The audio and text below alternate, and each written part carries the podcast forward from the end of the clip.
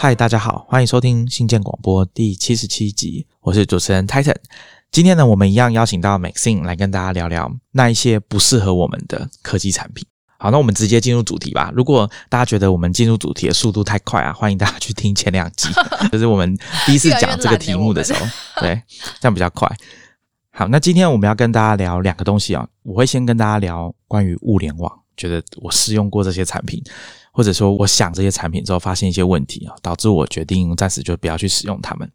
等一下，Max 会跟大家分享一个最近一两年非常热门的产品。最后他也是觉得说啊，这个东西不适合他。先不讲是什么，对，我们先卖个关子。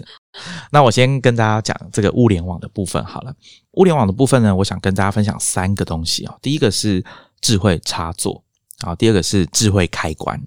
第三个呢是有点像是可以控制家电 WiFi 的产品这样子。如果大家比较有听过我们之前 Lawrence 跟大家讲说他自己去买了零件啊，红外线发射器，然后使用 GitHub 上面的专案的程式码去帮他做了一个远端控制家里的冷气开关的解决方案。这样这样讲，我今天要跟大家分享是现成的解决方案，因为我不会写程式啊，然后又不想要 DIY，所以就是要分享现成的解决方案。我先讲智慧插座好了。我在好几年前哦，有买过一个 Belkin 这个周边品牌，算是电子产品的周边公司。它底下有一个智慧家居的品牌，叫做 WeMo，可以说一个产品线，不是摩托车出租的那个 WeMo 啊。那它的设计呢，它是一个三孔的插座，直接接在你家的插座上面，比如说壁插或者是延长线上面，直接接上去。那它本身有 WiFi 的功能，可以跟你家的 WiFi 连接，那你就可以透过。手机的 App 就是 WeMo 的同名的一个 App，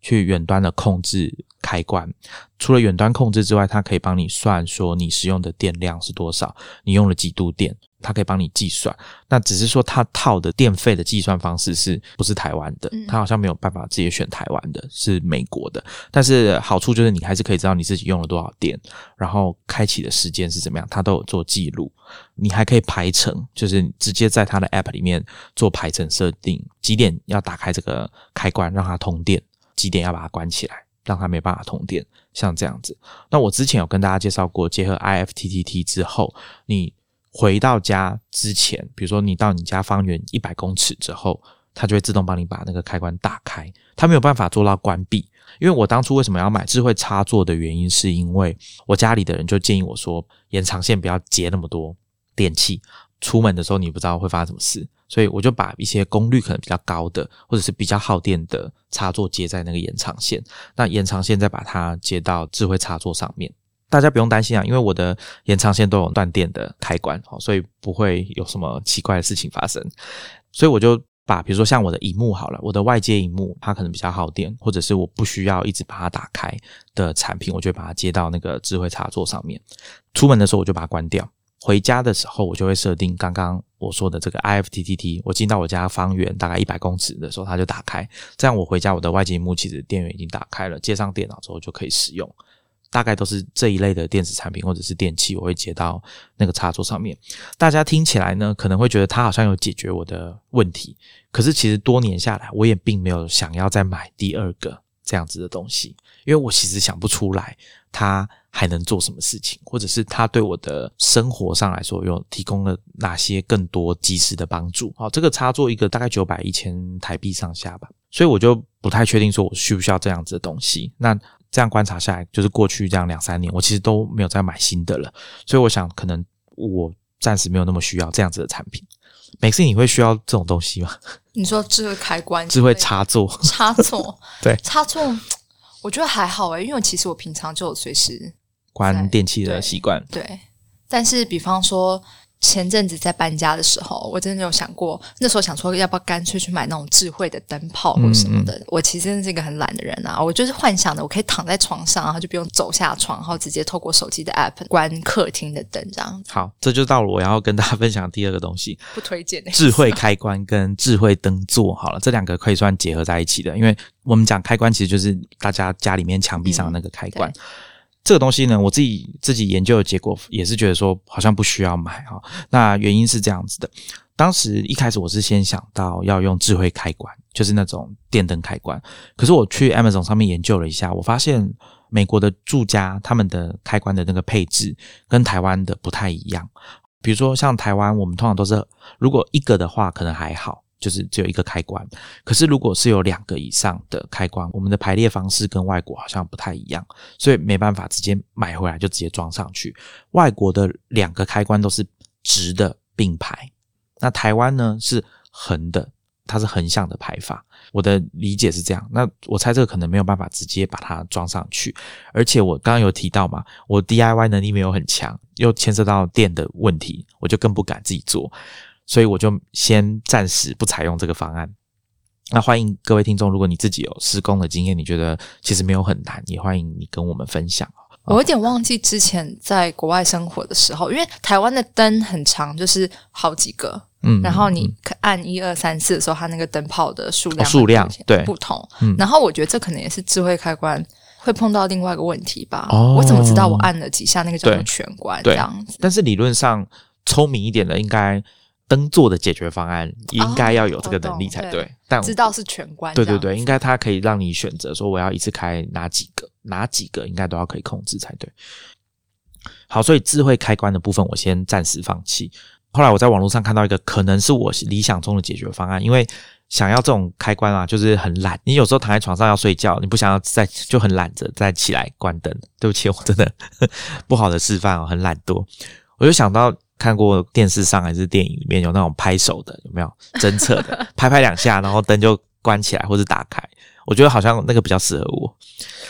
那后来我就找到一个叫做智慧灯座的东西，因为讲到智慧灯泡啊，刚刚美森有讲到智慧灯泡，我们会先想到飞利浦的那个 Hue 系列，H U E 那个系列，它算是推出的蛮早了。它的原理就是有一个 WiFi 的机器，有一个像桥接器，一个 Bridge 的东西，其他几个灯泡呢都是可以跟 WiFi 的连接器做感应的，透过这个 WiFi 可以发送讯号，或者用 App 控制，还有 IFTTT 等等的去控制那些灯泡，所以你就可以。用 App 控制你家的灯源，而且它的灯可以变色啊，还有光的强度、强弱都可以调整。后来好像 Hue 好像有出一个版本，就是说不需要那个额外的 WiFi 的控制器了，就直接内建在里面。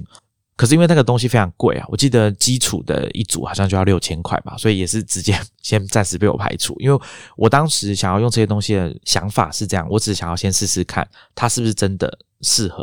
我的生活，如果真的可以的话，我再大量的导入。所以我一开始就先排除这六千块的东西，我觉得那个东西价格比较高，不需要拿来做实验。后来我就找到一种类型的智慧灯座，Apple 的官网也有卖吧，就是它支援 Home Kit 这样子，所以你就可以直接叫 Siri 帮你关灯。那它的运作原理就是，我们知道你家里天花板的灯座就是要接着灯泡嘛，那个智慧灯座就是在这两个的中间，它就是一个转接。只是做一个转接的功能，它的对准灯座的地方，它就是跟我们一般灯泡的接头一样，一二七的这个规格。那另外一头呢，就是一个一头公一头母，那母的那一边就是接一般传统的灯泡。那它的好处就是它售价没有那么贵，好像大概就一千多块左右，看起来好像就可以直接使用智慧灯泡的功能。有一天我在跟 Matt 聊天的时候，跟他讲说：“哎，我想要试试看这东西。”那 Matt 就很聪明，他就跟我说：“Titan，可是你要想。”你这个东西装上去之后，因为为了要通电，让这个智慧灯座可以接到 WiFi，它必须要通电，所以你的墙壁上面的那个传统的电灯开关就要维持开的，永远都要保持开。对，永远都要保持开的。那换句话说，你以后也永远只能用嘴巴或者是 App 去控制那个开关，那个灯泡要不要亮。然后我一听就傻眼，我想说，对我之前完全没有想过这件事情。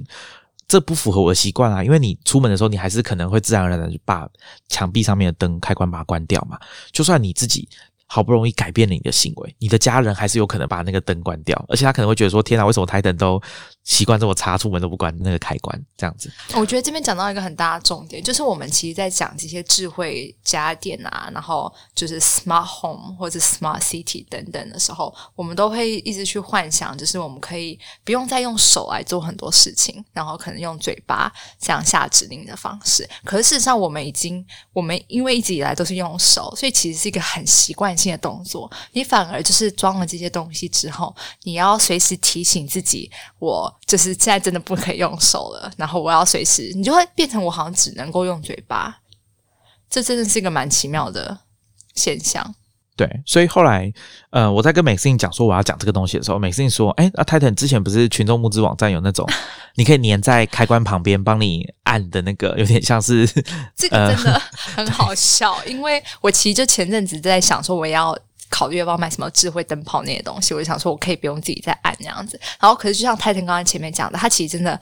不便宜，就是一整组下来要六千，然后你考虑到你接下来如果要换智慧灯泡的话，它又单价又是更高的，所以那时候我就有点却步，想说先算了吧。后来我就看到群众募资在募资，说就是也是号称就是你可以不用自己关这样，然后我很好奇到底是什么东西，然后后来发现它就很可爱，像一个小手一样，就是工人智慧嘛，只是它把它做成像机器人的方式，就是有一只自动化的这个开关，像手指一样的东西，你就把它粘在你的这个电灯开关旁边，然后它让它去帮你开关这样子。那我觉得那个也是不错，只是说它一定会破坏你的视觉啦，就是它一定要加装一个东西在上面。看的话。对，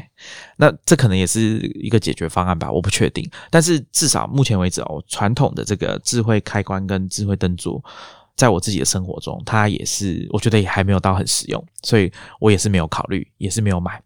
好，那最后一种 是这个冷气的 WiFi，就是我之前在我们的电子报里面某一期，我有跟大家讲说，我在思考，因为啊换了新冷气，然后这个冷气有支援所谓的 Smart Link 啊，就是。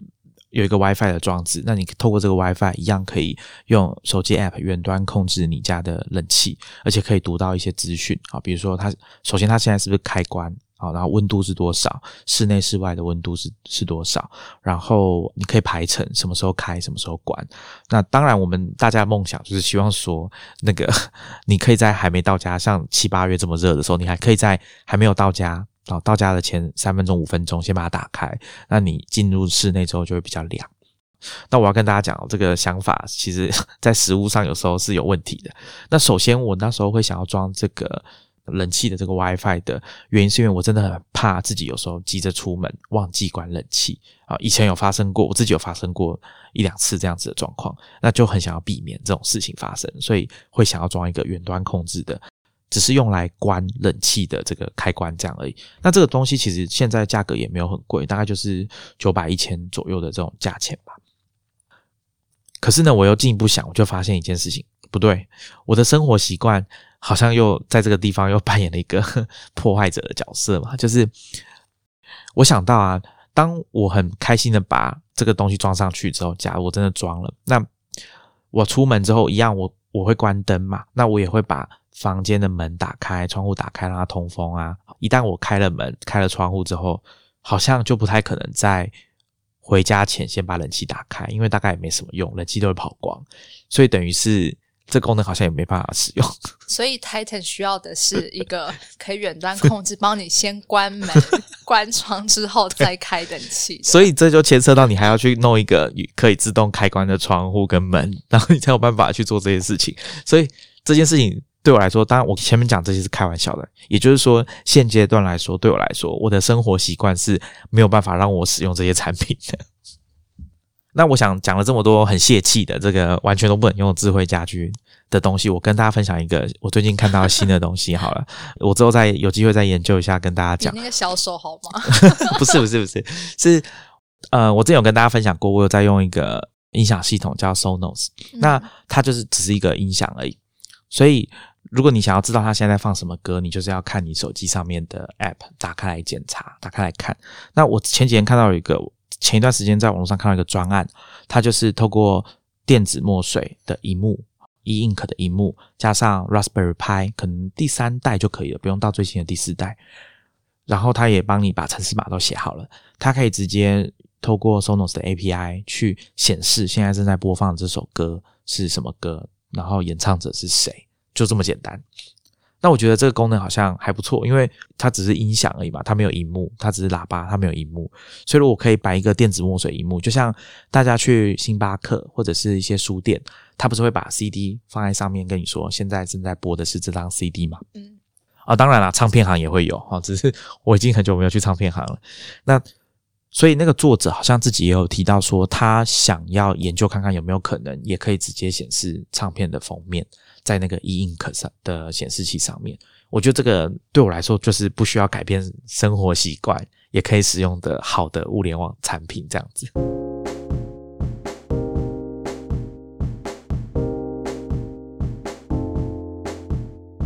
我的部分跟大家分享到这边，接下来 Maxine 要跟大家讲一个最近非常热门的产品，可是他用过之后，他觉得这个东西不见得那么适合他。就是你们以为 Titan 刚刚讲完泄气的产品，我要讲更泄气的。对我来讲，对我要讲的是 Notion，有没有登了？因为 Notion 真的是很红啊，然后大家就是像 Facebook 上面有很多的 group，就是。Notion 爱好者聚集那样子，然后网络上面有很多 Notion 使用的资源，甚至我们新建广播在第三十七集的时候也有请 Lawrence 嘛，对，来聊过专门聊怎么使用 Notion 这样子，所以看起来好像大家都很喜欢 Notion，可是我就是 偏偏 Notion 对我来讲就不是一个很适合我的产品。有用 Notion 的或喜欢 Notion 的人，应该都会知道，因为它就是一个整合性很强的。应该怎么归类它？笔记软体吗？或者是资料库吗？这样的？他们自己官方是说，他们想要当一个 All in One 的生产力工具。他们希望所有的工作者，数位的这种工作者，你们只需要用两套工具，一个是 Slack，那另外一个就是 Notion。哦，好霸气，好有野心的说法。偏偏我这两个都没有使用，就是都不符合我的需求那样子。但是我确实一开始。听到 Notion 就是它可以帮你整合你的各种笔记，然后做成像是自己的一个资料库吗，或是知识库的概念的时候，我确实觉得很棒，因为我也算是某种程度的整理控。然后我有很多不同主题的笔记，或者是我网络上面又看非常多各式各样的文章，或是不同的媒体素材的东西，然后我也会希望它可以。整合整理在一个空间里面，我之后只要去那里面去捞东西就好了，或者是我在看的时候可以随手像 Pocket 那样子直接把它丢进去，我事后再回头去去看文章或干嘛的。所以一开始确实我想说，哎，Notion 这个听起来蛮符合我想要做的事情。我有试着下载过它的手机的 iOS 的 App，然后也有就是桌机的版本的，我也有打开来看过。可是后来我发现它非常不适合我的原因就是。就是刚刚泰坦讲的，他这个 all in one 这个超大的野心，因为他因为要 all in one，然后他要做到这么强大的就是服务，他势必里面的功能就会很多很多细节，很多美角，然后所以它的复杂度就是。变得很高很高，然后这个学习曲线就是会变得非常的不平坦。其实如果你上网去查很多教你 Notion 的，它都会也会列出来 Notion 的优缺点，然后缺点里面一定会提到，就是因为它很复杂，所以它没有那么好上手。对于一个新手来讲，然后我觉得不好上手这件事情，刚好有点算是我在使用科技产品上面。你可以说最忌讳吗，或者说我最在意的，因为其实我会觉得说，今天使用一个工具的时候，它是要来协助我解决一个问题。可是我在到那一步解决我的问题之前，我还有好多好多问题突然间冒出来，只是因为你的功能超复杂的，然后我要熟悉你很多的，不管是你的 template 的形式，或者是你。彼此之间串我里面的东西，我就觉得这个复杂程度有点太高了。它变成是我要做到我自己的资料库之前，我要花 double 的力气去学它，我要去收集很多资料，花 double 的精力去适应。等于是有点像是花在学习这个工具上面的精力跟资源，哎，这样讲快要大过我要解决的那个问题了。这样听起来，我是不是也不是一个很好的学习者？就是很难，包含我前一集讲到放弃 GitHub 这件事情，也是写程式，然后卡在环境设定的时候，我就觉得哦，好麻烦哦。可是确实，确实对我来讲是这样子的。跟听众朋友解释一下，刚刚美森有讲，它既可以当做笔记的 App，也可以当成一个资料库。你可以想象它是一个一个的 page 啊，一页一页的这个档案。这个页面上面，大家可以想象成类似像比如说 Google Docs，只是它是以一个 block block 的单位。一个一个的 block 在页面上，你可以在某一个 block，你可以记是一个文字的段落，一个代办事项，或者是一个图表，或者是一个表格。那做成表格之后，它就可以有一点像是那种资料库的功能。所以你可以混合的使用每一个 page，只要是你觉得需要的形式，在你要用这个 page 用这个页面来完成你要做的东西的过程里面，你都可以把任意的这个 block 换成你需要的这个形式去去呈现。比如说今天你要做一个专案，一定会有文字描述你的计划，那还有你的代办事项，或者是你的参考资料，你的甚至是影片或声音的档案，还有你的表格、图表在上面，都可以把它放到同一个 page 里面。对，可是 Titan 刚刚就提到，就是其实你可以在这个 page 上面依照你要的塞不同的东西，那它可能就会比方说变成一个表格或者是一个代办事项的。为了录这一集，我也是前几天就是又重新 reload 我的 Notion，就是它其实。对我很久很久没有开了。其实我那时候看到我在研究它的时候，我大概每一个功能我大概也都有尝试过。我有我有使用代办事项，上面都还有列出来一些我没有未完成的事 情。对，然后我也有用过它，像是 Trello 那种，就是卡邦式的，对卡邦式的那种。然后就是像专案这样子。然后呃，一些文章的储存我也有用。所以其实我每个功能都有稍微试过。后来我发现。因为我还是一个习惯用手机这个荧幕里面看所有东西的人，然后我就觉得它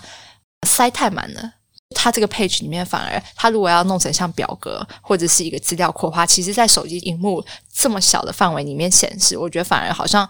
视觉上没有很舒适那样子。所以我后来。我在想说，我那时候决定没有用，我就还是，比方说我要储存文章的时候，我还是回到 Pocket 去，然后我要用就是呃代办事项的时候，还是另外用我的，像我是用 AnyDo，AnyDo 加上它有形式力结合这个功能，我要用就是看板的那个的话，我基本上还是回到 Trello，因为我大部分用 Trello 的时候还是在桌机上面使用比较频繁那样子，所以我最后还是觉得不适应之后，我就全部把它再拆开来，个别回到。单个单个的，就是个别的软体工具去那样子。其实我嗯，那时候使用 Notion 还有几个具体的，除了我觉得它很复杂之外，它那个时候有一个状况是，我因为我习惯用手机看文章之后快速的储存，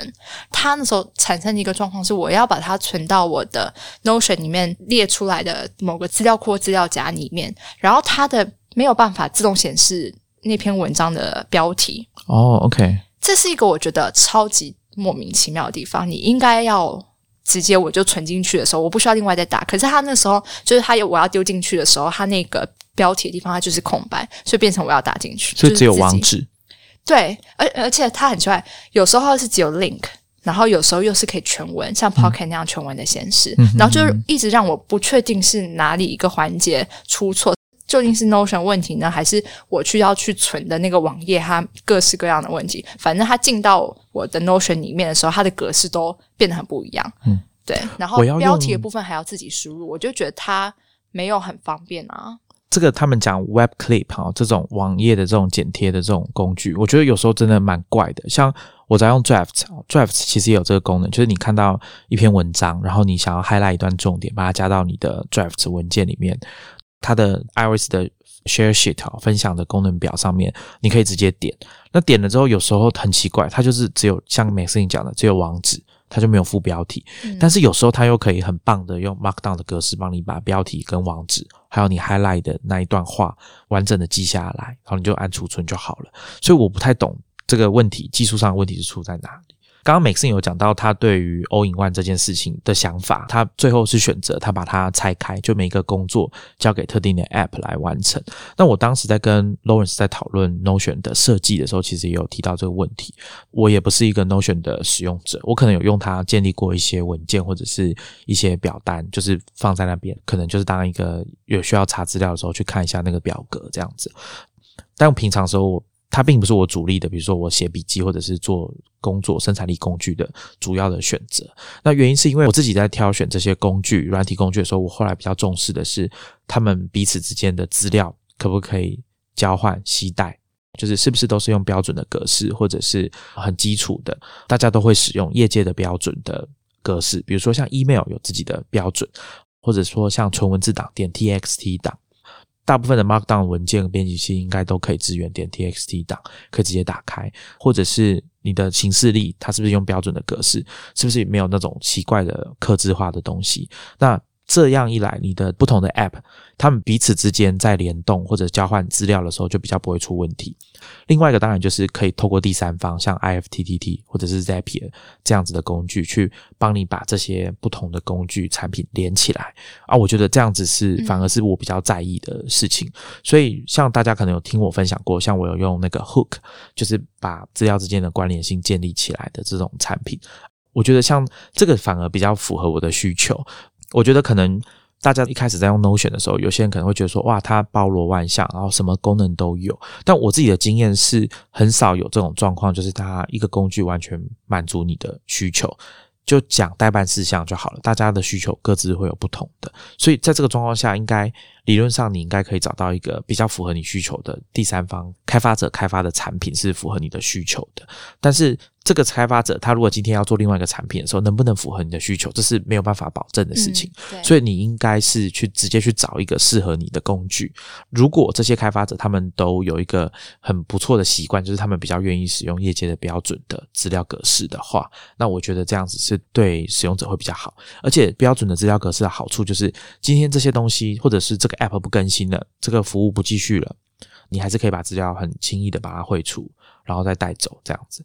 所以我觉得这个是可能大家在考虑这些工具的时候可以去想的另外一个面向。如果你觉得 Notion 好像都不错，可是很有点复杂，或者是它的功能好像可以做到七八成，但是就是有一些小地方是没有办法符合你的需求的话，那我觉得你也可以考虑一下舍去这个 All in One 的预设的这个想法。我有一个朋友他在使用他的 MacBook 的时候，我觉得蛮有趣的是，我常常会到处问我的朋友说：“哎，你有没有是哪个 App 你在 Mac 上面使用是你最喜欢的？就是它的设计。”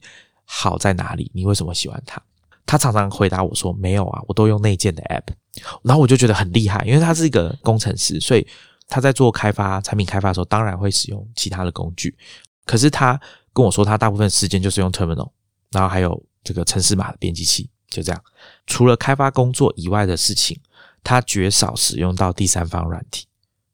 我记得听他讲过，可能只有 Day One 而已，一个写日记的 App。那除此之外，他没有用其他第三方的 App，或者说很少使用，所以他没有办法回答我说他觉得哪个 App 设计的特别好。这样子，我是非常惊讶，因为我用很多第三方的 App，就是因为我觉得 Mac 它内建的产品，比如说像 Mail App 好了，内建的电子邮件收件的 App，是我觉得可能没有符合我的需求，因为它不能用 Markdown 编辑器去写信，所以我去用了 Mailmate。诸如此类的东西，就是都有这状况，所以我想这就是一个使用者啊，他的哲学不太一样的时候的一些反应。所以有些人可能就真的是很希望所有的东西都在一个地方，All in One 的产品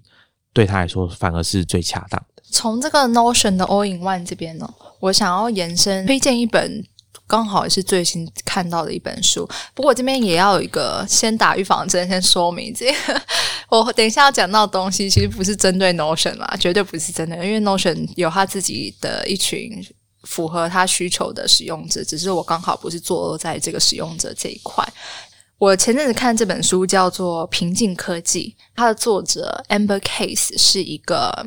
你可以说他是人类学家吗？同时也是一位产品设计者。他是以人类学的角度，然后再去研究怎么透过最人性的设计方式，让科技跟技术在我们人类或者我们在这个社会上面在使用的时候，可以降低最少的摩擦。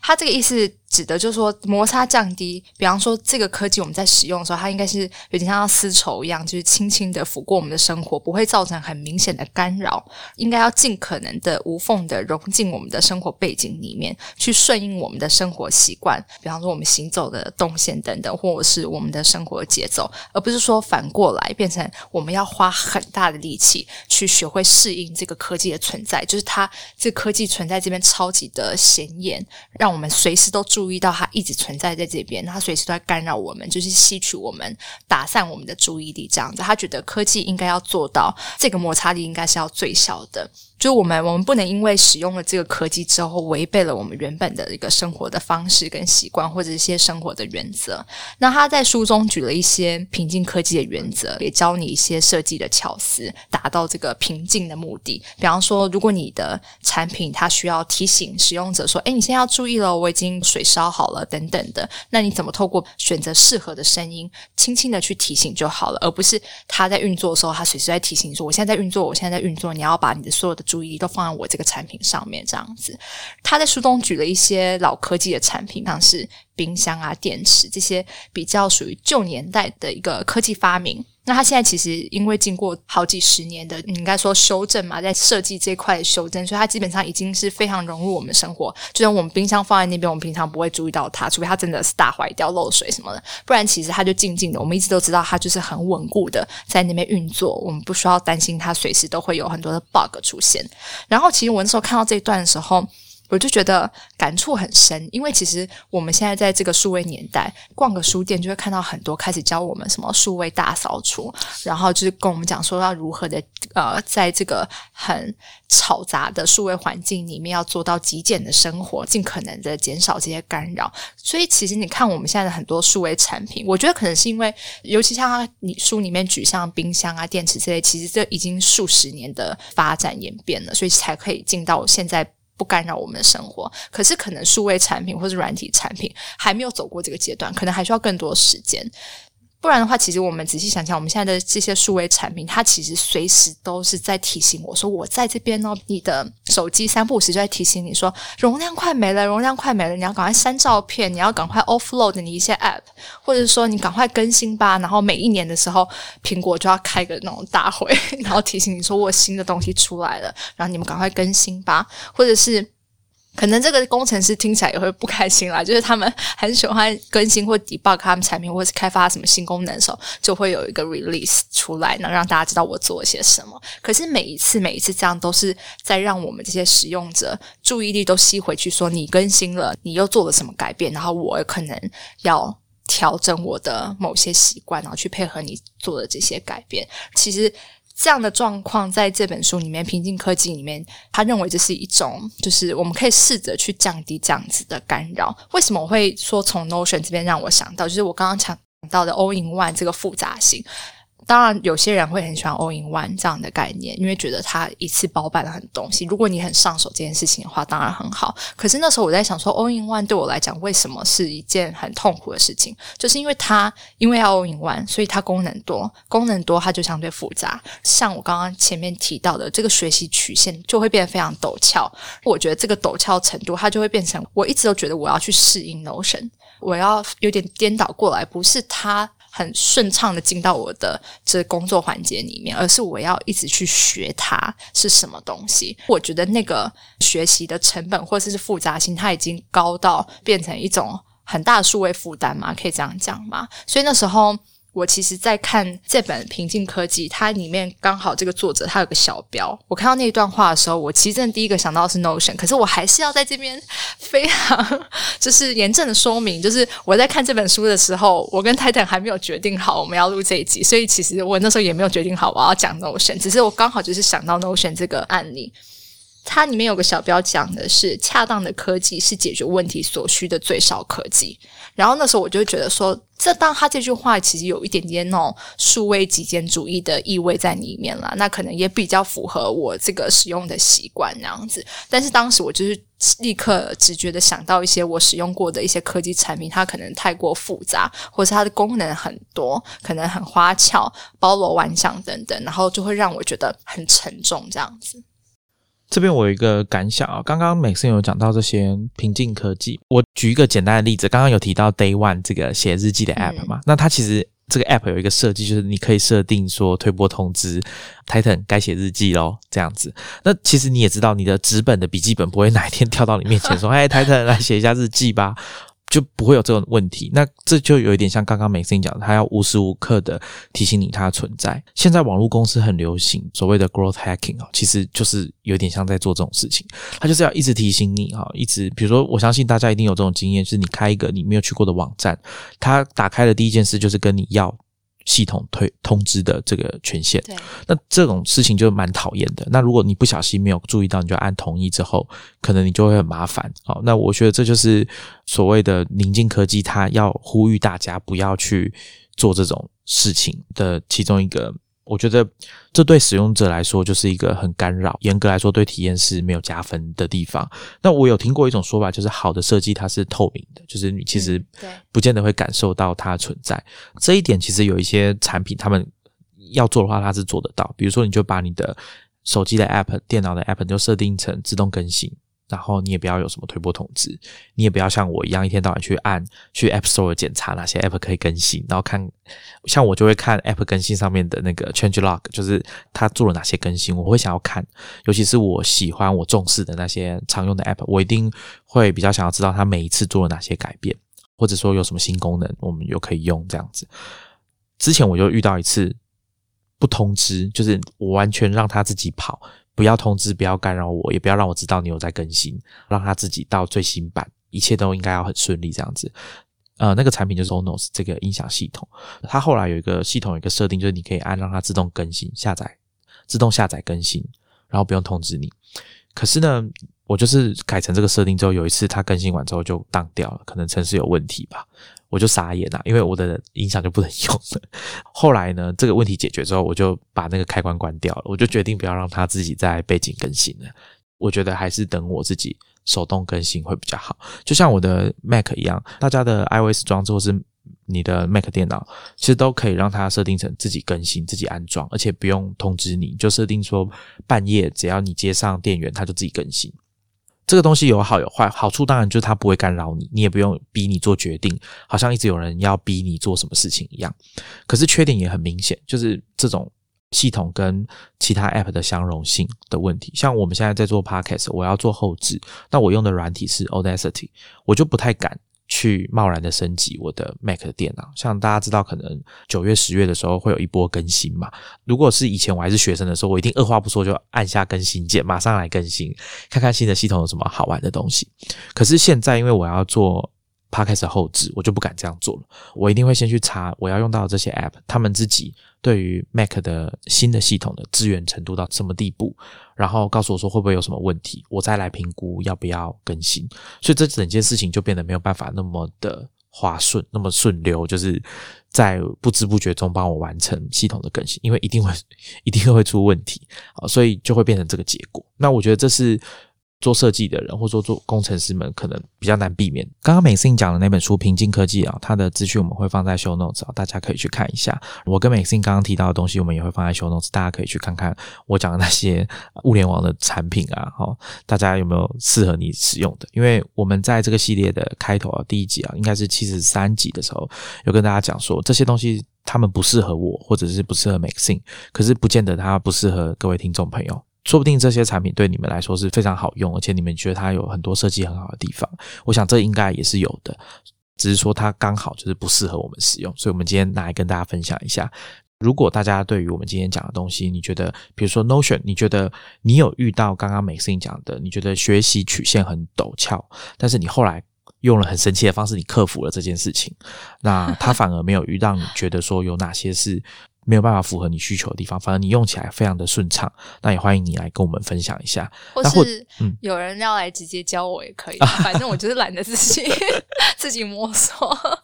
好，或者是物联网啊，就是如果你觉得这些东西真的有它很棒的。应用方式啊，那也欢迎你跟我们分享这一本平静科技。如果因为我们今天只是稍微提到延伸提到一下，如果大家对这个主题有兴趣的话，也可以敲完，那我们再好好完整的跟大家聊聊这个题目。好，那我们今天就跟大家聊这边，我们下一集见，拜拜。